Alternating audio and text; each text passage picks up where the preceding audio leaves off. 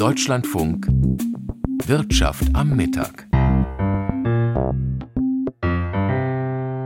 Mit Clemens Kindermann willkommen zu 25 Minuten Ökonomie am Mittag. Wie sieht das Auto der Zukunft aus? Auf jeden Fall wird es mit viel Software versehen sein, die Fahrverhalten, Gesundheitszustand oder Verkehrsentscheidungen beim Autofahren überwacht, zu besichtigen beim Mobile World Congress in Barcelona und zu hören bei uns in dieser Sendung. Und wer baut das Auto der Zukunft?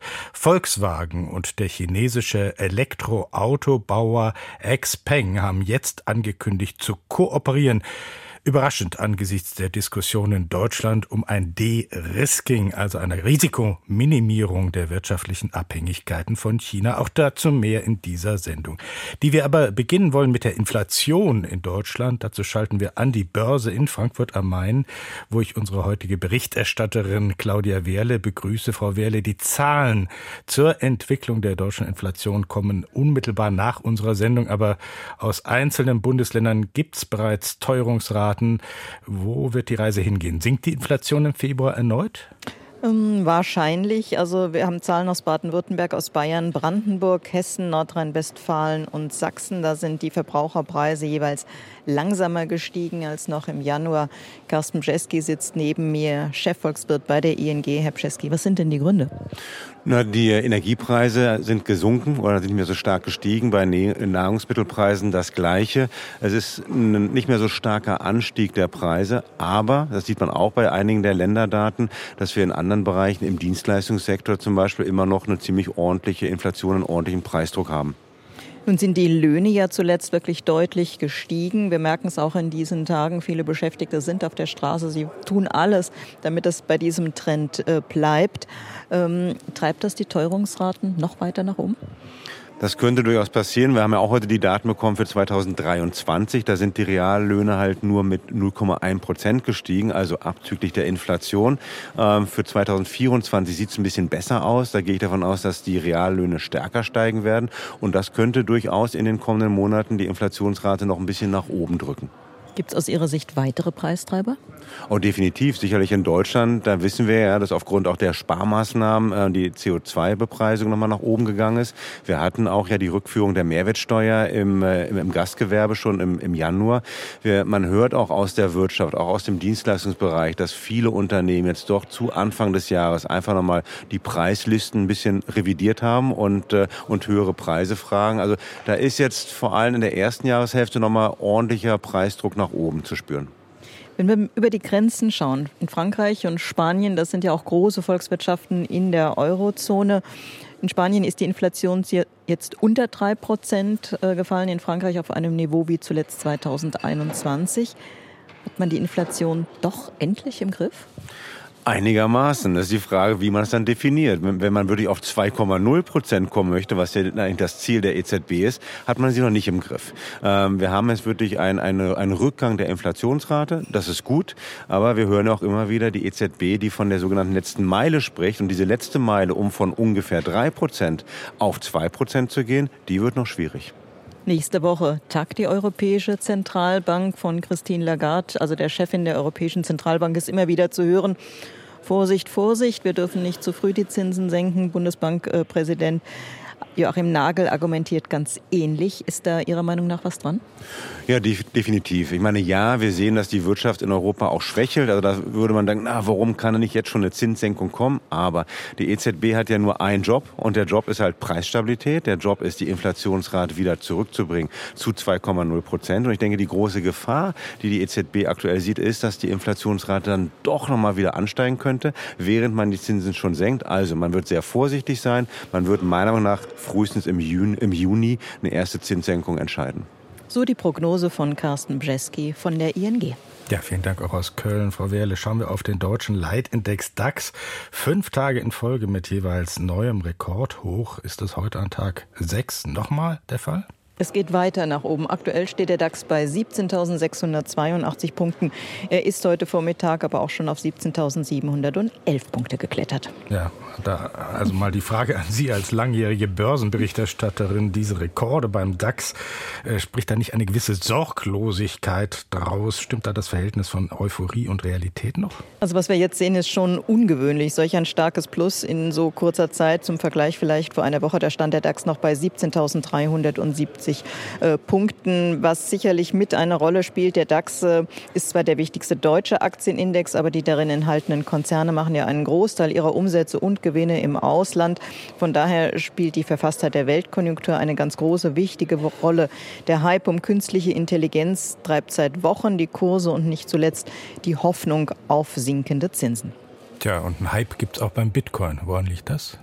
Bitcoin steigt über 63.000 Dollar, Ethereum auf einem neuen Zwei-Jahres-Hoch. Manche sagen schon, die anhaltende Rekordjagd am deutschen Aktienmarkt lockt Anleger in riskantere Assets und ein Grund sicherlich auch, das ist die Zulassung spezieller Fonds mit denen man auf die Wertentwicklung von Bitcoin setzen kann, ohne die Digitalwährung selbst unmittelbar zu besitzen. So, das waren jetzt die Rekorde. Jetzt kommen wir zu den Kursstürzen.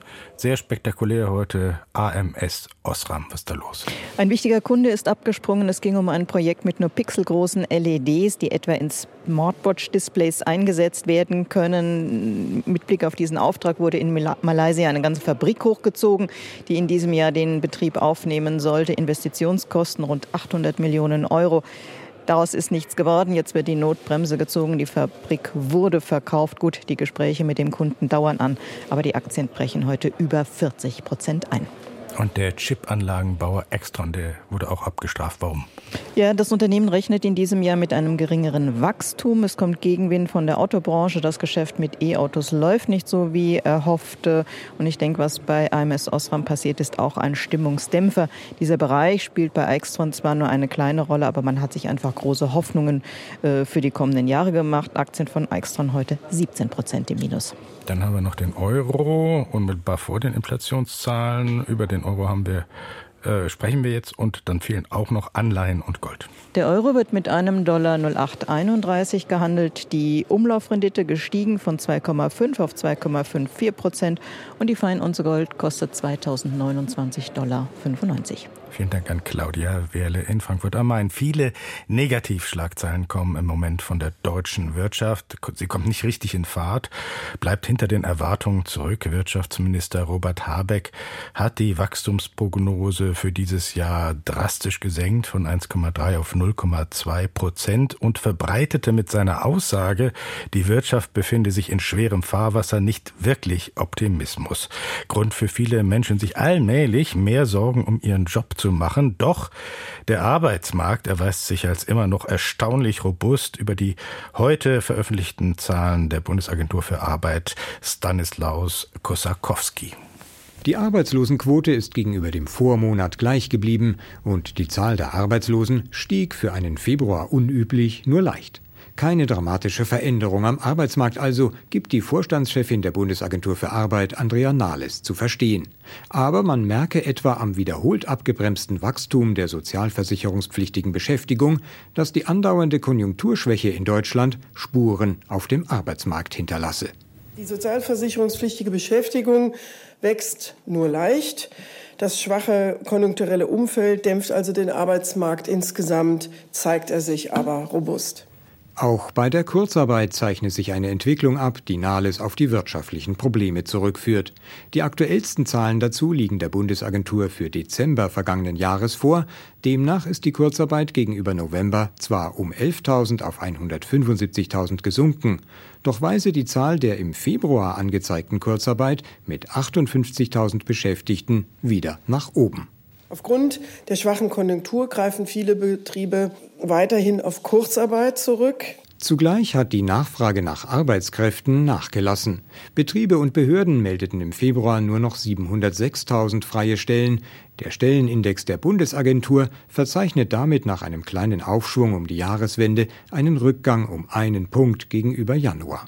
Und dass Arbeitgeber weniger neue Stellen anbieten, beziehe sich längst nicht nur auf einzelne Branchen, so Behördenchefin Andrea Nahles. Aus praktisch allen Branchen waren im Februar bei uns weniger Stellen gemeldet als vor einem Jahr. Hingegen gibt es bei der Vermittlung von Geflüchteten in Arbeit Fortschritte, sagt Nahles auf Nachfrage. Zwar sei es für eine erste Bilanz über den von der Bundesregierung beschlossenen Jobturbo noch zu früh, meint sie, und man müsse berücksichtigen, dass es die wirtschaftlich schwierig gewordenen Rahmenbedingungen schwerer machen, dass Geflüchtete in Arbeit kommen. Nichtsdestotrotz, deswegen bin ich optimistisch, was den Jobturbo angeht, gehen also wirklich überdurchschnittlich viele dieser Gruppe jetzt in Arbeit. Also der Jobturbo ist ins Laufen gekommen. Was Nahles hingegen generell ausschließen könne, sei, dass Menschen aus niedrig bezahlten Jobs lieber in die Arbeitslosigkeit wechseln und damit zu den staatlichen Hilfsleistungen, also zum Bürgergeld, das vormals landläufig Hartz IV genannt wurde. Im Bundestag behaupten Union und AfD bislang bekanntlich das Gegenteil. Außerdem sprach Andrea Nahles das Thema Berufsorientierung für Schülerinnen und Schüler an. Hier gebe es nach den Corona-Jahren wieder mehr Kontakt zwischen Arbeitsagenturen und Schülern. Doch müsse man mit der Beratung künftig schon früher ansetzen. Wir glauben, dass wir viel früher in den Schulen mit der Berufsorientierung beginnen müssen. Also eigentlich aus unserer Sicht ab der fünften Klasse, und zwar von der Förderschule bis zum Gymnasium. Es reicht nicht mehr einmal in der neunten Klasse ein einwöchiges Berufspraktikum zu machen. Was die Arbeitsagenturen überdies verstärkt angehen würden, sei, dass Qualifikation und Ausbildungsstelle künftig in noch mehr Fällen zusammenpassen. Es geht um den Schadenersatzprozess gegen ein Lkw-Kartell, der seinesgleichen sucht. Mit einer Sammelklage wollen Lkw-Käufer von den führenden Herstellern eine halbe Milliarde Euro Schadenersatz eintreiben, weil diese in dem Kartell Preise ausgetauscht hatten. Die Käufer von 70.000 angeblich überteuert verkauften Lastwagen fordern von MAN, Daimler, Iveco und Volvo Renault die 500 Millionen Euro Schadenersatz, waren in erster Instanz aber gescheitert. Das Landgericht hatte die Sammelklage als teils unzulässig, teils unbegründet abgewiesen. Das Oberlandesgericht kam zu einer anderen Bewertung und heute sollte nun in München eine Entscheidung in einem ähnlichen Lkw-Kartellverfahren fallen, das als Fingerzeig gelten könnte. Michael Watzke war vor Ort. Dass die europäischen Lkw-Hersteller jede Schadenersatzklage gegen ihr Kartell ernst nehmen, war heute in München zu spüren. MAN, Scania, Daimler, Volvo, Renault, Iveco, Magirus, DAF. Fast alle europäischen Truckfirmen hatten Anwälte ans OLG geschickt. Einträchtig, Schulter an Schulter, saßen die Rechtsvertreter im engen Gerichtssaal nebeneinander. Und es war ein guter Tag für sie und die Truckhersteller, die sie vertreten. Zwar verkündete der Richter des Kartellsenats am Oberlandesgericht München bis jetzt kein Urteil, aber er gab eine klare klare Richtung vor. Die Schadenersatzklage eines 2001 gegründeten Vereins gegen das Lkw-Kartell ist seiner Einschätzung nach unbegründet. Damit ist nichts ausgesagt über das tatsächliche Vorhandensein eines mächtigen Lkw-Kartells, das von 1997 bis 2011 untereinander technische Spezifikationen, Zeitpläne für die Einführung bestimmter Standards und vor allem Preise absprach. Der Truckhersteller MAN stieg schließlich als Kronzeuge aus dem Kartell aus und die EU-Kommission verhängte gegen die übrigen Kartellmitglieder Milliarden schwere Bußgelder. Seitdem steht die Frage im Raum, können sich Lkw-Käufer einen Teil ihres bezahlten Kaufpreises von den Herstellern zurückholen, weil sie aufgrund der Kartellabsprachen ein überteuertes Produkt erworben haben? Mehrere Verbände, Kanzleien und Unternehmen versuchen genau das. Es geht um insgesamt mehr als eine halbe Milliarde Euro. Der heutige Kläger hatte einen Verein gegründet, hinter dem der Lkw-Verband Camion Pro International in der Schweiz stand.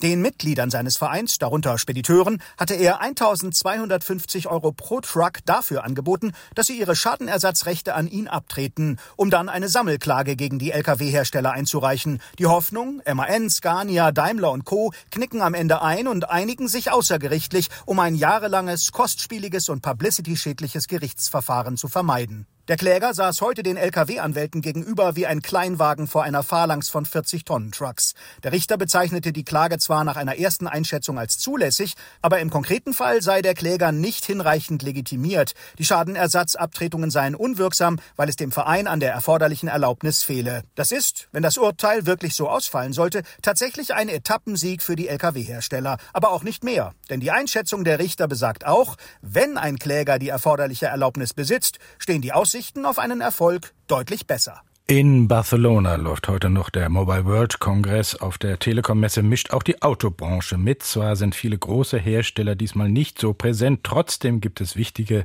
Neuerungen und Konzepte zu sehen, die zeigen, Fahren wird künftig deutlich komfortabler dank IT und künstlicher Intelligenz. Christian Sachsinger aus Barcelona. Wer ein Auto neu kauft oder sich eines ausleiht, fühlt sich nicht selten erst einmal überfordert. Die Bedienung ist oft so kompliziert, dass selbst der Startvorgang zur Herausforderung werden kann. Zündschlüssel gibt es ja meist keinen mehr. Anatoli Spirkov, Gründer des Startups Bamboo aus Estland, versucht hier zu helfen. Sein Unternehmen bietet eine Software an, die die wichtigsten Schritte auf dem Autobildschirm so erklärt, dass man sich angeblich in kürzester Zeit zurechtfindet. Auch unterwegs gibt es nützliche Tipps. Unser System analysiert das Verhalten des Fahrers. Wenn man zum Beispiel auf einer Landstraße dauernd in der gleichen Geschwindigkeit fährt, aber dabei den Tempomat nicht aktiviert, dann wird angezeigt, wie man den Tempomat nutzen kann und warum das hilft. Das Fahren einfacher und angenehmer zu machen, will auch eine Gemeinschaftsinitiative, an der unter anderem die französischen Unternehmen Renault und Orange beteiligt sind. Julien Philibert präsentiert auf dem Mobile World Congress das gemeinsame Concept Car, also einen Prototypen, der ein paar wesentliche Fortschritte bringen soll. Dazu zählt etwa ein Soundsystem mit 16 Lautsprechern, die überall im Auto untergebracht sind und je nach Bedarf an- oder ausgeschaltet werden. Wenn zum Beispiel eine SMS oder ein Anruf kommt, will man vielleicht nicht, dass alle im Auto mithören also kann man das direkt auf jene Lautsprecher legen, die in der Kopfstütze des Fahrers oder eines anderen Insassen eingebaut sind. Die anderen bekommen dann nichts mehr mit. Ein weiteres Detail, im Lenkrad des französischen Zukunftsautos sind Sensoren verbaut, die den Herzschlag und die Atmung des Fahrers überwachen. So wird etwa festgestellt, wenn der einschläft oder noch schlimmer einen Herzanfall hat. Bei letzterem ruft das Auto den Krankenwagen. Um Sicherheit geht es auch am Stand des Zulieferers Harman. Das Unternehmen aus den USA versucht, möglichst viele Daten von Ampeln, Verkehrsleitsystemen und von anderen Fahrzeugen zu bekommen, um zum Beispiel Unfälle zu vermeiden. Nisa Imodi von Harman. Es gibt eine Statistik, wonach in den USA alle 20 Sekunden jemand eine rote Ampel überfährt. Stellen Sie sich also vor, Sie stehen an einer Ampel und warten, dass es grün wird. Unsere Technologie hält Sie dann davon ab, loszufahren, wenn da jemand ankommt, der noch schnell drüber fährt, obwohl er schon rot hat. Außerdem zeigt einem das System an, wie lange eine Ampel, auf die man zufährt, noch grün bleibt und welche Geschwindigkeit man braucht, um bei möglichst vielen Ampeln ohne Halt durchzukommen. Der Mobile World Congress zeigt in diesem Jahr nicht die großen Autodigital-Revolutionen, aber viele kleine Fortschritte, die eine Fahrt angenehmer und sicherer machen können. Und wir bleiben bei den Autos der Zukunft, richten aber den Blick nach China. Der deutsche Autobauer Volkswagen und der chinesische Elektroautohersteller Xpeng wollen künftig bei der Entwicklung von Elektroautos zusammenarbeiten. Gemeinsame Einkaufsaktivitäten und die Nutzung von Technologien in der Design- und Konstruktionsphase würden die Entwicklungszeit um mehr als 30 Prozent verkürzen, erklärte VW. Benjamin Eisel meldet sich aus Peking. Die Pläne von VW mit Xpeng Autos zu entwickeln werden konkreter. Bis 2026 sollen zwei E-Autos in China auf den Markt kommen. Man wolle gemeinsam Fahrzeug- und Plattformteile entwickeln und nutzen, um die Kosten zu senken, heißt es in der Erklärung. Auch bei der Software soll eng zusammengearbeitet werden. Im vergangenen Jahr war VW bei Xiaopeng, wie das E-Auto-Startup auf Chinesisch heißt, mit umgerechnet rund 650 Millionen Euro eingestiegen, mit dem Ziel, gemeinsam Autos für den chinesischen Markt zu entwickeln. Volkswagen steht in China unter Druck. Zum einen hat der deutsche Automobilkonzern erst kürzlich die Marktführerschaft nach Jahrzehnten an den chinesischen Konkurrenten BYD abgegeben. Gerade bei Elektroautos kaufen Chinesinnen und Chinesen bevorzugt heimische Modelle, die vielen als moderner gelten. Zum anderen sieht sich Volkswagen in Xinjiang Vorwürfen wegen der Verstrickung in Zwangsarbeit ausgesetzt. Der VW-Konzern betreibt in dem westchinesischen Landesteil neben einem Werk auch eine Teststrecke gemeinsam mit einem lokalen Joint Venture Partner. Beim Bau der Teststrecke sollen nach Recherchen des Handelsblatts uigurische Zwangsarbeiter zum Einsatz gekommen sein. Die mehrheitlich muslimische Minderheit der Uiguren wird von der kommunistischen Regierung seit Jahren systematisch unterdrückt. Xpeng oder Xiaopeng ist eines von mehreren E-Auto-Startups, das in den letzten Jahren groß geworden ist, nachdem Chinas Staats- und Parteiführung den Ausbau der E-Mobilität zum wirtschaftspolitischen Ziel erklärt hat. Der E-Auto-Hersteller ist rund zehn Jahre alt. Bekannte Investoren sind der chinesische Online-Konzern Alibaba und der taiwanische iPhone-Produzent Foxconn. Nach wie vor macht Xiaopeng Verluste.